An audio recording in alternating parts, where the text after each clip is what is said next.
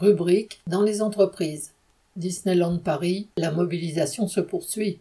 Après le succès de la grève du 30 mai, deux nouvelles journées ont eu lieu à Disneyland Paris à Marne-la-Vallée pour réclamer notamment une augmentation de salaire de 200 euros net pour tous et une amélioration des conditions de travail. Samedi 3 juin, un millier de grévistes se sont à nouveau réunis en assemblée générale avant d'aller défiler dans le parc au cri de la parade, c'est nous, faisant référence à l'annulation de la parade officielle de Disney suite au mouvement. En tête de cortège se trouvait une banderole réalisée par des membres du MEI, le entre guillemets, mouvement anti-inflation, nom du collectif de salariés à l'initiative de la protestation.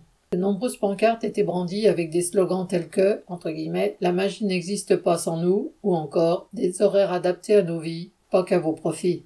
Les grévistes ont pu apprécier le soutien d'un grand nombre de visiteurs, les applaudissant et manifestant leur sympathie. Et ce n'est pas la tentative d'intimidation des agents de sécurité privés embauchés par la direction pour l'occasion qui a empêché le cortège de déambuler dans les studios Disney dans la bonne humeur.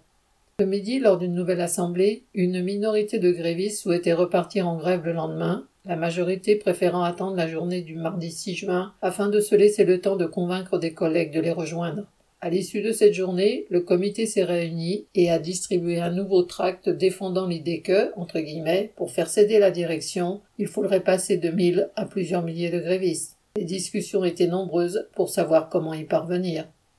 Mardi 6 juin, environ 600 salariés se sont retrouvés pour la troisième journée de grève en huit jours. Le fait d'être moins nombreux pose la question de la poursuite de la mobilisation et des formes qu'elle pourrait prendre.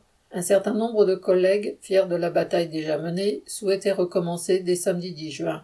La direction, qui par la voix de sa PDG a annoncé aux salariés par vidéo que rien ne serait cédé avant les négociations annuelles obligatoires de fin août, n'en a sans doute pas fini avec la contestation. Correspondant Hello.